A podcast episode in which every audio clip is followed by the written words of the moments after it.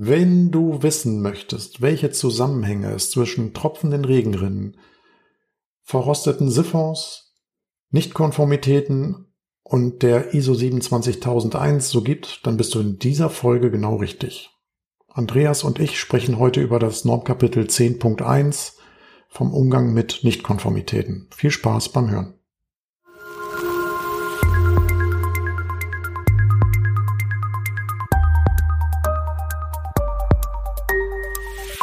ISMS Explain. Informationssicherheit einfach erklärt. Moin zusammen, herzlich willkommen bei unserem Podcast ISMS Explain Informationssicherheit einfach erklärt.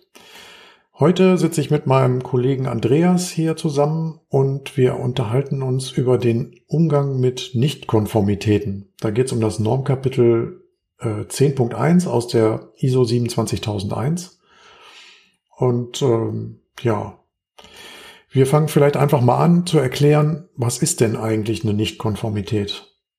Das ist ja ein sehr sperriges Wort, äh, kommt aus diesem Normsprech. Die ganzen Menschen, die sich mit Normen beschäftigen, bekommen ja irgendwie zu Beginn immer so ihre eigene Sprache. Unbedingt. Ähnlich wie die Segler, ähnlich wie die Segler, sobald die auf einem Segelboot stehen, können die nicht mehr rechts und links sagen. Genau. Genauso haben das die Menschen, die sich mit ISO-Normen beschäftigen, und reden plötzlich von Nichtkonformitäten. Was ist denn eine Nichtkonformität, Andreas? Das war gar nicht vorgesehen, dass du mir die Frage stellst, aber ich kann natürlich auch gerne darauf eingehen. ähm, eine Nichtkonformität ähm, ergibt sich aus einer Nichterfüllung einer Anforderung. Also hm. wenn eine Anforderung, sei es eine gesetzliche, normative oder eine selbstgestellte Anforderung, ähm, Gültigkeit hat, und man diese Anforderungen nicht trifft oder nicht ähm, erfüllt, hat man eine Nichtkonformität.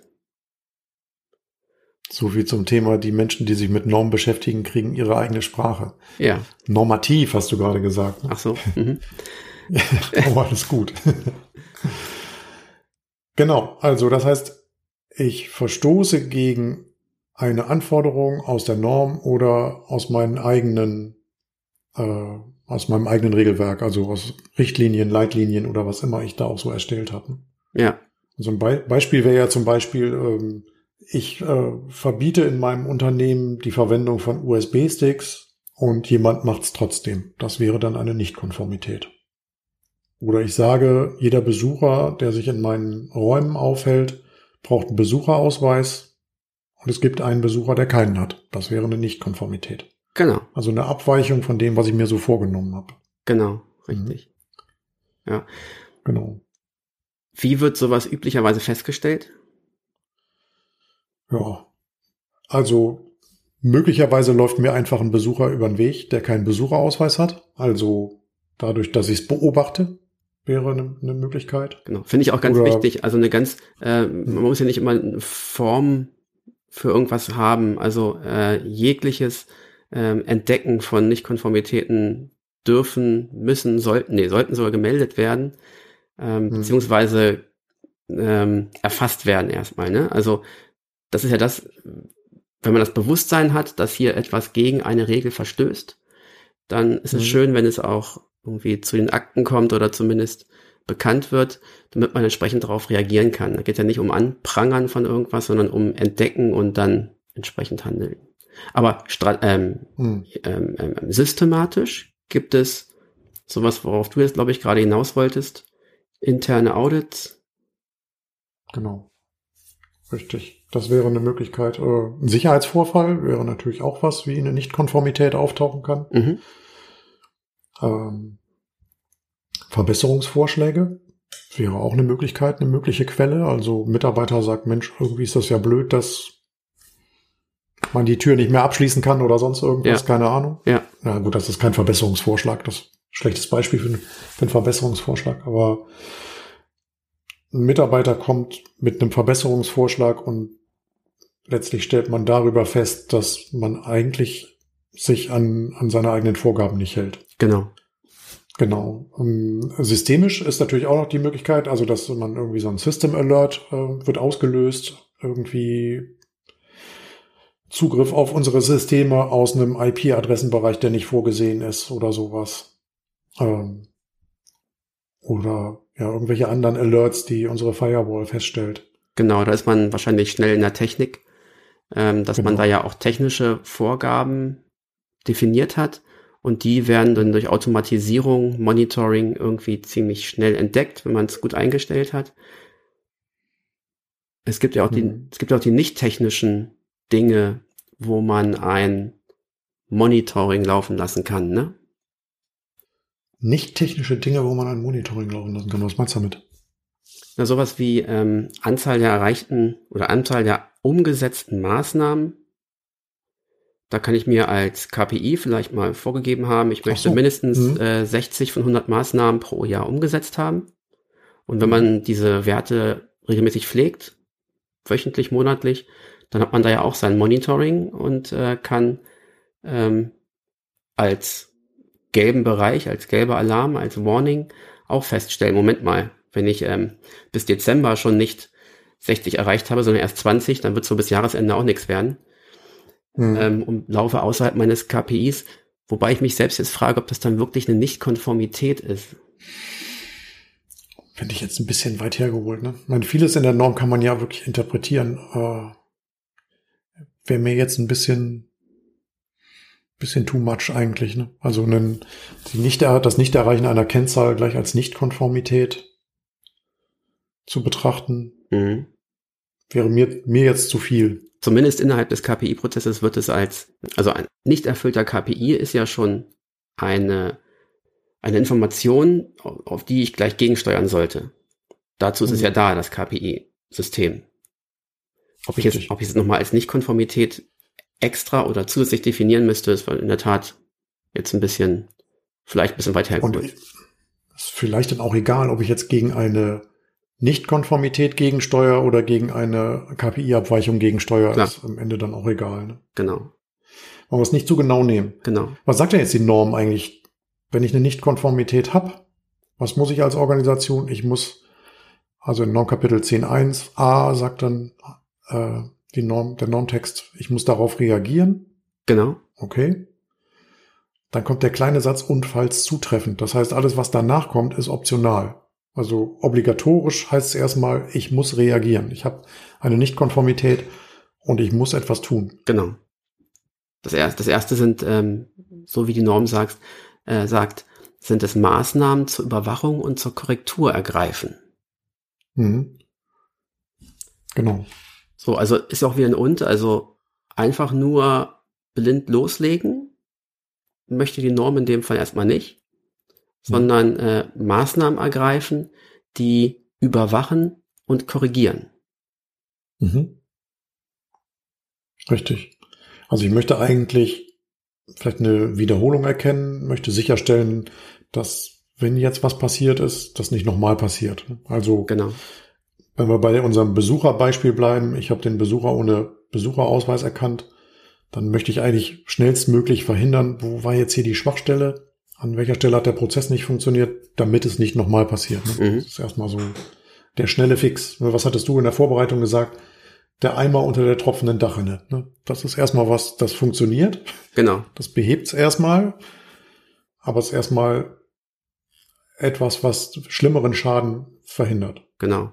Also auch das Thema, ähm, die, die Folgen einer Nichtkonformität. Der Boden unterhalb des Hauses wird feucht. Äh, mit einem Mhm. Eimer kann ich das auffangen, aber nach wie vor ist die Ursache ja noch nicht ähm, behoben. Genau. Ähm, und darum wird hier in der Norm auch unterschieden, aber da kommen wir auch gleich nochmal zu dem Thema Ursachen dazu. Genau.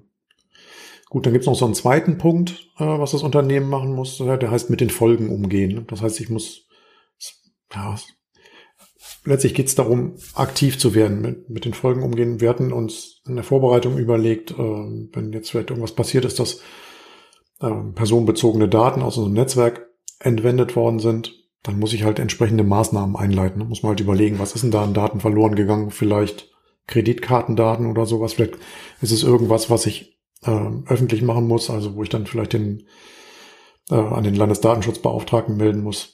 Das ist da wohl mit gemeint. Genau, und, und systematisch eben äh, kann man das, äh, denke ich, erklären. nicht nur das Netzwerk jetzt flicken, damit keiner mehr eindringen kann, sondern auch die daraus resultierenden Folgen entsprechend äh, verarbeiten und ja, damit umgehen, beheben, bearbeiten äh, und kontrollieren. Mhm. Genau.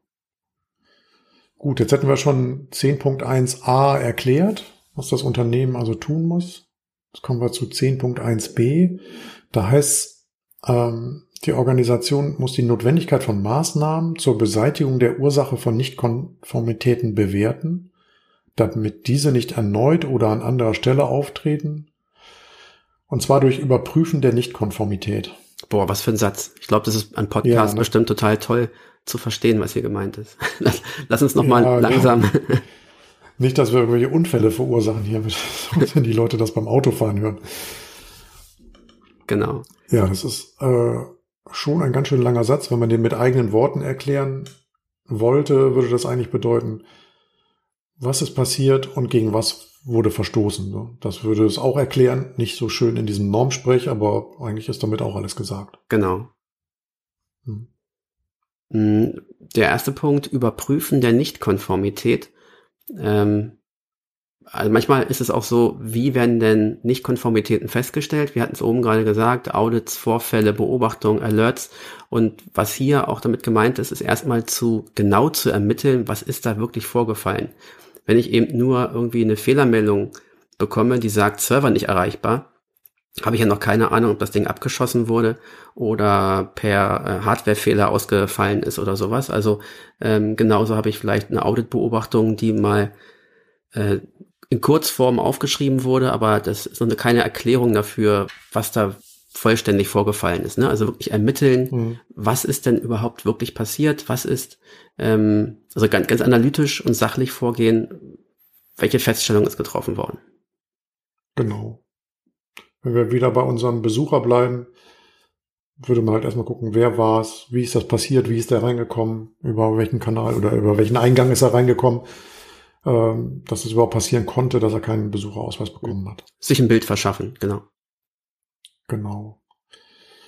Gut, der nächste Punkt sagt dann Bestimmung der Ursachen der Nichtkonformität. Ja, sind wir eigentlich auch schon drauf eingegangen. Also man finde, das Normkapitel 10.1 ist gar nicht so richtig trennscharf, wie das bei den anderen Kapiteln so ist in der Norm.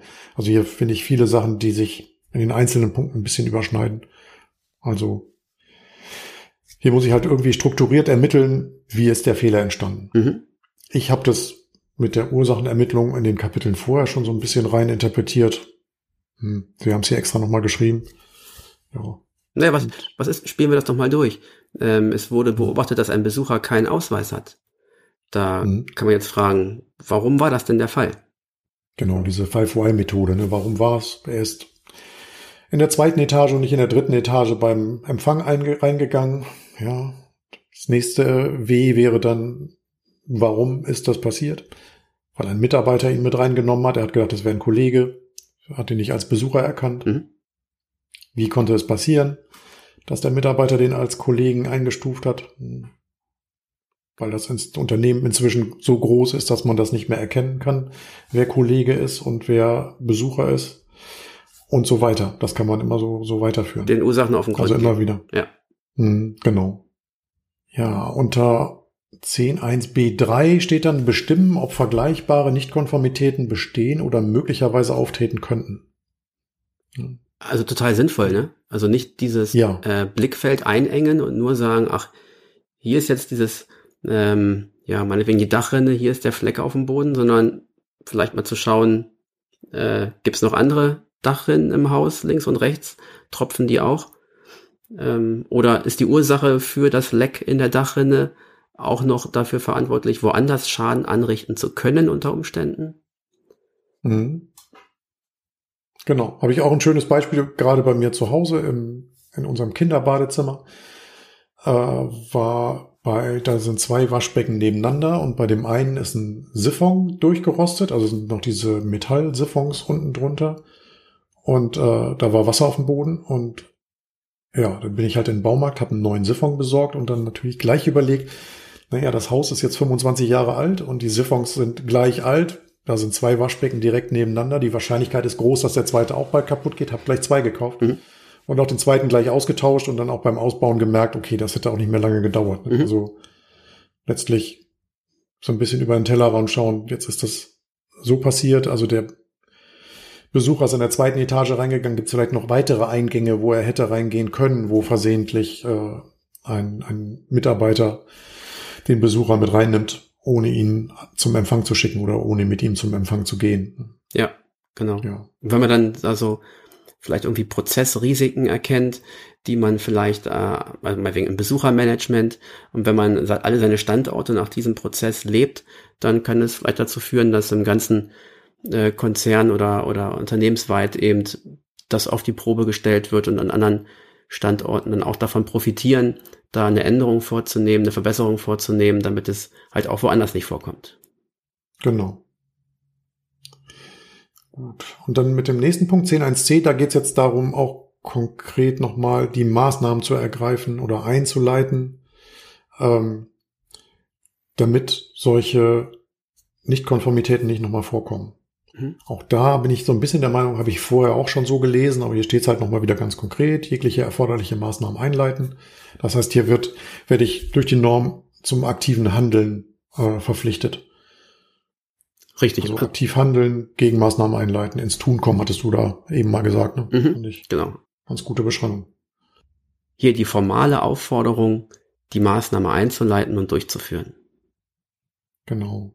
Wenn wir bei unserem Beispiel bleiben wollen mit dem Besucher, was können wir da tun? Können vielleicht nochmal sensibilisieren. Ne? Wenn, wenn ein Mitarbeiter das gemacht hat, dass er einen, ähm, einen Besucher versehentlich reingelassen hat, dann kann das bei den anderen 500 auch passieren. Also machen wir vielleicht so eine Sensibilisierungsmaßnahme, schreiben mal so einen Newsartikel oder ähm, was weiß ich, äh, machen eine, eine, eine kurze Awareness-Maßnahme halt, vielleicht Schulung beim nächsten Team-Event oder sonst irgendwas und erklären nochmal, dass es passiert und bitte achtet darauf, dass sowas nicht passiert. Oder wir sagen, wir machen es noch konkreter, wir verschließen die Nebeneingänge, alle gehen nur noch durch den Haupteingang. Sowas ginge natürlich auch. Genau. Ähm, oder die Prozessbeschreibung auf Seite 37 ergänzen. Seite 37, ja genau. Hoffe nicht, dass sie so lang sind. Ja. Gut. Wenn ich die Maßnahmen eingeleitet habe, dann muss ich auch wieder prüfen, ob die Maßnahmen wirksam sind. Da erinnert, das erinnert mich halt sofort an den PDCA-Zyklus. Also 10.1d sagt, die Wirksamkeit jeglicher ergriffenen Korrekturmaßnahmen ist zu überprüfen. Also der PDCA-Zyklus sagt ja Plan, Do, Check, Act. Ich plane etwas, ich mache etwas, ich prüfe es und korrigiere, falls es noch nicht so ist, wie ich es mir vorstelle. Und genau das sagt halt 10.1d. Prüfe das, was du dir an Maßnahmen ausgedacht hast, im Nachhinein nochmal auf seine Wirksamkeit hin. Ist im Übrigen eines der Punkte, die ich, wenn ich im Audit bin, ähm, des Öfteren feststelle, meistens endet es bei der Maßnahme. Also es wird was mhm. festgestellt, dann eine Maßnahme festzulegen, ist schon super. Die durchzuführen ist noch besser, aber nicht oft geht es dann darüber hinaus, dann nochmal zu kontrollieren, ob es auch was gebracht hat. Mhm. Also, aber haben wir ja bei allen Maßnahmen, ne? Ähm, ja. Ja, und hier ist es ja aufgrund einer Nichtkonformität natürlich noch entsprechend bedeutend. Richtig. Ja, wenn wir bei unserem Beispiel wieder bleiben mit dem Besucher, könnte man halt, naja, ein bisschen bisschen wachsames Auge darauf haben, was an Menschen so im Büro rumläuft. Ähm, vielleicht auch mal jemanden, den man nicht kennt, also potenziellen Kollegen, den man nicht kennt, zumindest keinen Besucherausweis trägt, dass man den mal anspricht und mal, mal hört, ob es jetzt wirklich ein Kollege ist oder ob er vielleicht doch wieder, dass es doch wieder ein Besucher ist, der sich, äh, der ohne Besucherausweis im Büro ist. Ähm, solche Sachen könnte man machen. Man könnte auch, wenn man eine, so eine Awareness-Maßnahme gemacht hat, könnte man nochmal eine Wirksamkeitsprüfung machen, vielleicht nochmal durchs Büro gehen, nochmal den einen oder anderen fragen. Mhm. Ja. Gut, und als Gut. letzten Punkt aus diesem ähm, Part ist dann, äh, sofern erforderlich, äh, ist das Informationssicherheitsmanagementsystem auch zu ändern. Also wenn es äh, notwendig ist, dann eben auch in Form von Policies oder ähm, Was kann es auch sein? Vielleicht auch im Thema Auditprogramm, dass man irgendwo was festgestellt hat und dann einfach sagt, hey, im Auditprogramm achte ich jetzt auf diesen Bereich verstärkt und dann wird er eben nicht einmal alle zwei Jahre, sondern alle halbe Jahre auditiert oder solche Geschichten einfach. Ne? Also das Managementsystem und die Instrumente, die man dort hat, einfach nutzen, äh, um ja weiterhin zu prüfen. Genau. Da kommt es halt jetzt auf die Nichtkonformität an, an welcher Stelle oder was zu ändern ist. Mhm. Ob sich vielleicht eine Richtlinie ändern muss oder ein Prozess ändern muss oder im Auditprogramm was ändern muss, je nachdem, was halt vorgefallen ist. Genau. Und dann sagt die Norm halt, die Korrekturmaßnahmen müssen den Auswirkungen der aufgetretenen Nichtkonformitäten angemessen sein. Macht total Sinn, wenn man das so liest. Ne? Ja, gibt Spielraum. Genau. Was gut und schlecht sein kann. Richtig. Aber Letztlich muss man am Ende dem Auditor erklären können, dass man das als angemessen ansieht, was man da jetzt getan hat. Genau. Ich denke, gesunder Menschenverstand und Plausibilität sind hier gefragt. Genau. Okay, im letzten Block von Kapitel 10.1 steht dann drin, die Organisation muss dokumentierte Informationen aufbewahren als Nachweis der Art der Nichtkonformität sowie jeder daraufhin getroffenen Maßnahme. Also, dokumentierte Information heißt ja erstmal, ich muss es aufgeschrieben haben. Ne? Mhm. Ich, äh, es, es, hilft nichts, wenn ich ähm, Audit, dem Auditor erkläre, ja, das weiß ich ja. Nein, es muss aufgeschrieben sein. Ne? Also dokumentierte Information haben wir ja in anderen Podcasts schon mal, oder Folgen schon mal darauf hingewiesen. Das ist eine klare Aussage, hier muss etwas Schriftliches vorliegen. So. Und jetzt stehen hier zwei Sachen, die ich dokumentieren muss. Das eine ist die Art der Nichtkonformität. Und das zweite ist die daraufhin getroffene Maßnahme. Also einfachsten Fall eine Tabelle mit zwei Spalten. ähm, okay, die Art der Nichtkonformität, was kann das sein?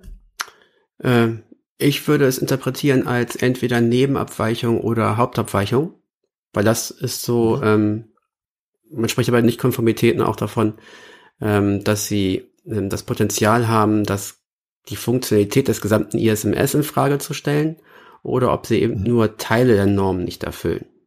Und darum unterscheidet man da zwischen diesen beiden Arten. Und ich habe es jetzt gerade ja selbst benutzt. Äh, das ist für mich die Art der Nichtkonformität. Ja. Inzwischen bin ich auch der Meinung. in der Vorbesprechung noch unterschiedliche Meinungen, aber inzwischen äh, glaube ich, dass Andreas da recht hat. Mhm. Genau. Und das Zweite, was wir dokumentieren müssen, wäre ja die daraufhin getroffene Maßnahme. Also zu jeder Nichtkonformität muss es eine Maßnahme geben. Das ist mal aus diesem Satz zu verstehen. Und ich muss es dokumentieren, welche Maßnahme ich da getroffen habe. Genau. Und äh, ich bin ein ganz großer Freund von einer zentralen Maßnahmenverwaltung, weil Maßnahmen ja ähm, aus verschiedenen Gründen heraus resultieren, sei es aus dem Auditprozess, äh, aus Sicherheitsvorfällen oder was auch immer. Und wenn man es eben zentralisiert, dann hat hoffentlich der ISB äh, sein wachendes Auge darüber ähm, und kann es eben tracken. Das heißt nicht, dass er es selbst umsetzen muss, aber zumindest äh, gibt es ein zentrales äh, Nachhalten der Maßnahmen über den Status und äh, so kann man dann auch für alle äh, ja ISMS-Prozesse jeweils wieder zurückspielen. Maßnahme ist erledigt und ähm, dann ist entweder der Auditbericht abgeschlossen oder der Sicherheitsvorfall kriegt Feedback oder ist abgeschlossen, je nachdem, wo die Quelle eben daraus resultiert. Mhm. Und ja, ob das nur, genau, und ob das Maßnahmentracking nur in einem, in Excel passiert, in einem Ticketsystem oder wie Jira oder andere Tools, das ist dann natürlich jedem Kunden selbst überlassen, was am besten passt. Mhm. Genau. Kapitel 10.1 schließt dann mit dem Satz, ähm, dass man die Ergebnisse jeder Korrekturmaßnahme ähm, auch dokumentieren muss. Ja.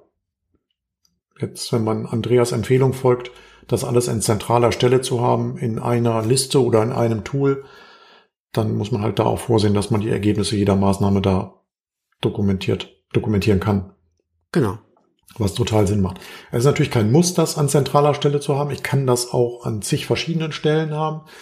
Man muss halt irgendwie sicherstellen, dass man in einer Audit-Situation dann die Stellen wiederfindet, an der man sowas dokumentiert hat.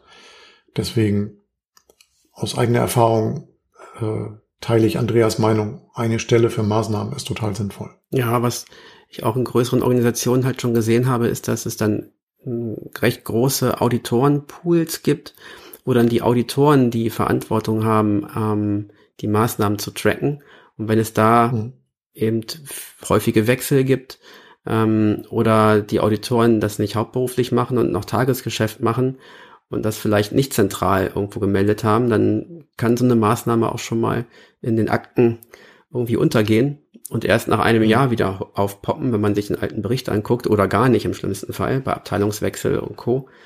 Also darum, ähm, ja, nachweisen können, was man getan hat und es nachverfolgen, in meinen Augen eines der wichtigsten Punkte im ISMS. Ja, absolut richtig. Gut, wir sind am Ende von Kapitel 10.1, damit auch am Ende dieser Folge. Ähm, ja, herzlichen Dank fürs Zuhören. Wir freuen uns über Feedback. Äh, gerne per Mail an podcast.isms-x-plane.de.